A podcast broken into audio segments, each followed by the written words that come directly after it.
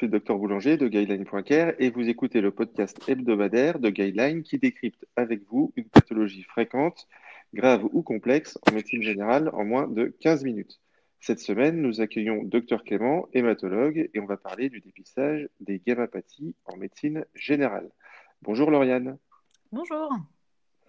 Ravi de t'accueillir sur ce podcast. Peux-tu te présenter en quelques mots? Alors, je suis Lauriane Clément-Filière, je suis médecin euh, hématologue. Euh, je viens de m'installer en libéral euh, à la clinique Pasteur. Apparemment, j'exerçais au CHU de Nancy. et mes domaines de prédilection en hématologie, c'est les hémopathies lymphoïdes, donc tout ce qui touche au lymphome, à la gammapathie monoclonale et au myélome multiple. Ok. Alors, Lauriane, tu viens de créer une formation en ligne d'une heure sur les gammapathies polyclonales et monoclonales en médecine générale. J'aimerais revenir avec toi durant ce podcast sur les éléments clés à retenir. Et avant cela, je souhaite une bonne écoute à un fidèle auditeur, Dr Merlot, médecin du travail en retraite, qui, je l'espère, va apprécier ce sujet d'hématologie. Alors, tout d'abord, qu'est-ce qu'une gammapathie Qu'est-ce qu'une gamma-globuline plutôt? Qu'est-ce qu'une gamma-globuline? Alors, une gamma-globuline, c'est une immunoglobuline qui est formée de deux chaînes, une chaîne lourde et une chaîne légère, qui s'apparente à un anticorps. Et une gammapathie, c'est une augmentation euh, monoclonale d'une partie ou de l'entièreté de cette euh, gamma-globuline. D'accord. Alors, si j'ai bien compris, dans la formation, il y a un examen clé à réaliser qui est l'électrophorèse des protéines sériques. Peux-tu nous expliquer en deux mots en quoi cela consiste?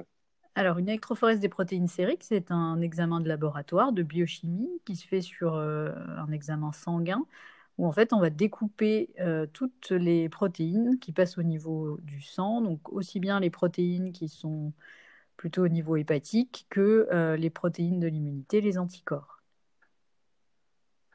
Ok. Et ensuite, il y a une, différence qui est faite en fonction de leur charge électrique. Et on arrive à tracer euh, les différents pics en fonction de cela, c'est bien ça? Tout à fait. Ok.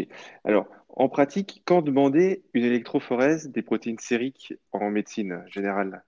Alors, c'est un examen qui peut se faire euh, en routine, euh, qui est recommandé de demander devant une anémie normocytaire ou macrocytaire chez des patients qui présentent des douleurs, euh, notamment des douleurs rachidiennes ou des douleurs articulaires, pour euh, rechercher éventuellement un myélome multiple associé.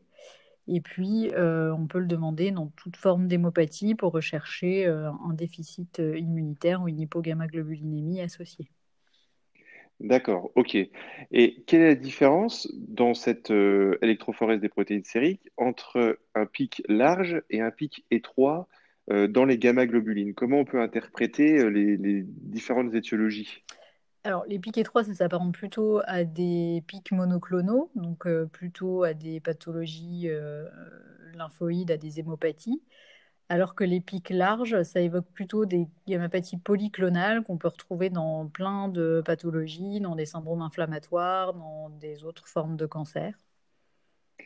D'accord, ok. Donc, on va dire que pic étroit, c'est plutôt, ça oriente plutôt vers des hémopathies. Oui. Et un pic large, peut-être plus vers des syndromes inflammatoires, des maladies de système. Tout à fait. Euh, ok. Et est-ce qu'un pic étroit euh, prouve le diagnostic ou faut-il demander un autre examen si on en découvre euh, un à l'électrophorèse des protéines sériques? Alors, un pic étroit, ça va orienter, mais effectivement, il faut faire une immunofixation pour avoir le sous-type de ce pic monoclonal. Et dans tous les cas, ça nous donnera éventuellement un diagnostic de gammapathie, mais euh, pour affirmer la bénignité ou la malignité, bah, il faudra faire d'autres examens euh, biologiques pour, euh, pour savoir si c'est associé à quelque chose ou pas. D'accord, ok. Alors, dans les gammapathies monoclonales, on parle de gammapathie de monoclonale, donc de signification indéterminée. Alors, qu'est-ce que la définition d'une GMSI en fait, de signification indéterminée, ça veut dire qu'on a éliminé euh, les autres diagnostics qui peuvent être en lien avec cette gammapathie, et normalement le plus fréquent qui est le myélome multiple. Et donc, si on n'a pas d'autres critères qui nous font euh, évoquer un myélome multiple, on parle de gammapathie de signification indéterminée, c'est-à-dire si on n'a pas d'hypercalcémie, si on n'a pas d'anémie associée, si on n'a pas de douleur osseuse euh, ou si on n'a pas d'insuffisance rénale. D'accord?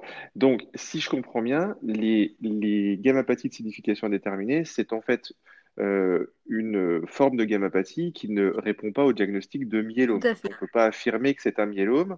Et donc, du coup, euh, quelle est la surveillance qu'on va euh, adopter vis-à-vis de ces types de gammapathies? Alors, en fait, ces gammapathies, ça peut évoluer vers un myélome. Le risque, il est de 1% par an. Donc, il faut qu'on surveille tous les ans. Alors, au début, on surveille tous les six mois, puis s'il n'y a pas d'évolution tous les ans, c'est ces pics monoclonaux pour être s'assurer que ça n'évolue pas vers un myélome multiple. Donc, on surveille le pic monoclonal et on surveille euh, eh ben, le bilan, la numération formule sanguine, la calcémie, le rein, et on examine le patient pour être sûr qu'il n'a pas de douleur osseuse. Et au moindre doute, on prescrit des examens d'imagerie. D'accord. Alors, justement, j'aimerais revenir avec toi par rapport au Mhm. myélome, à la différence entre ce qu'on appelle un myélome indolent et un myélome multiple, parce que là encore, il y a, il y a des différences. Tout à fait. Alors, le myélome indolent, en fait, c'est une forme de myélome multiple qu'on ne va pas traiter parce qu'il n'y a pas de critères de traitement. C'est-à-dire qu'on retrouve le diagnostic de myélome, à savoir plus de 10% de plasmocytes dans la moelle osseuse au myélogramme, mais euh, il n'y a pas de traduction de symptômes de cette maladie. C'est-à-dire il n'y a pas de lésion lytique euh, ou de douleur euh, chez le patient, il n'y a pas d'anémie, il n'y a pas d'insuffisance rénale et il n'y a pas d'hypercalcémie. D'accord. Donc, euh, quand l'on parle d'un myélome indolent, Mhm. en fait, c'est vraiment une forme de myélome, Mhm. mais qui répond pas aux critères qui doivent embrayer sur un traitement Tout à spécifique. fait. Et notamment, là, tu, tu nous as parlé de, de l'imagerie. Mhm. Quel, type d'imagerie doit-on demander dans le bilan euh, d'extension d'un myélome? Alors, maintenant, Ou dans le bilan diagnostique plutôt? pour, maintenant, la radiographie, ça a été euh, plutôt abandonné. Donc, euh, on peut faire un scanner osseux. Et puis, euh, si on peut y avoir accès, le meilleur examen, c'est de faire une, une body IRM, qui se fait maintenant assez fréquemment euh, dans les centres de radiologie, où en fait, on va regarder l'ensemble du squelette en IRM pour rechercher des lésions lithiques ou focales euh, suspectes. D'accord, ok, super. Et au niveau du myélome multiple, quel est le, le type de traitement? Quels sont les principes thérapeutiques en 2021 de cette pathologie? Alors, le myélome, euh, ça bouge beaucoup. Il y a beaucoup de nouveaux traitements qui, qui arrivent euh, très régulièrement. Euh, depuis quelques semaines maintenant, le traitement il repose sur des anticorps monoclonaux couplés à des immunomodulateurs, donc tous des traitements qui se font en sous-cutané et des traitements euh, d'immunothérapie euh, orale. Il y a assez peu de, de chimiothérapie maintenant toxique euh, dans le myélome.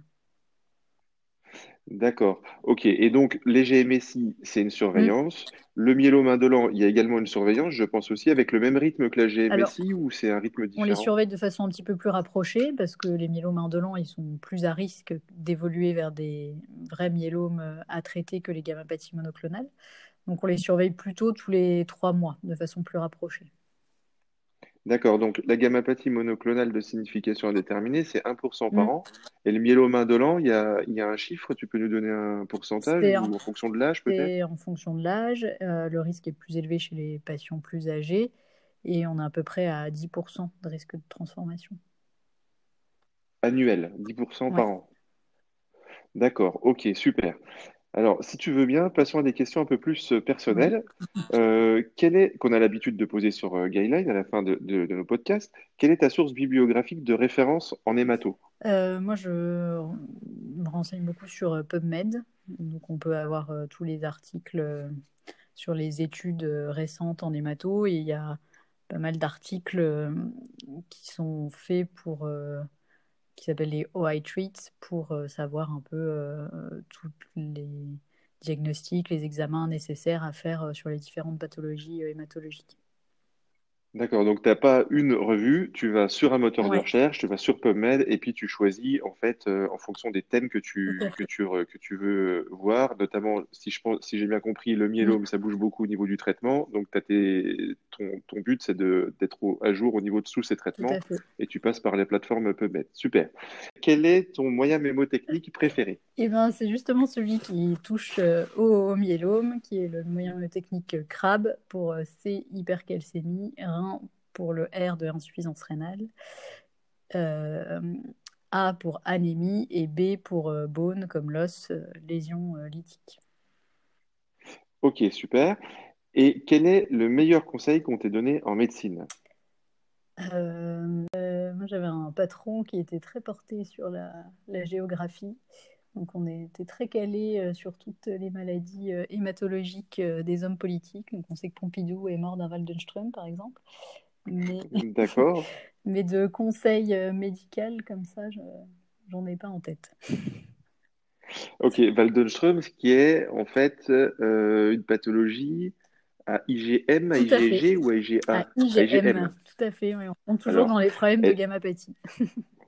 Et bah donc du coup, euh, moyen mémotechnique, Waldenström, le W, c'est un M à l'envers. Tout à fait. Donc c'est les IgM. Voilà, Voilà, voilà, un bon moyen mémotechnique.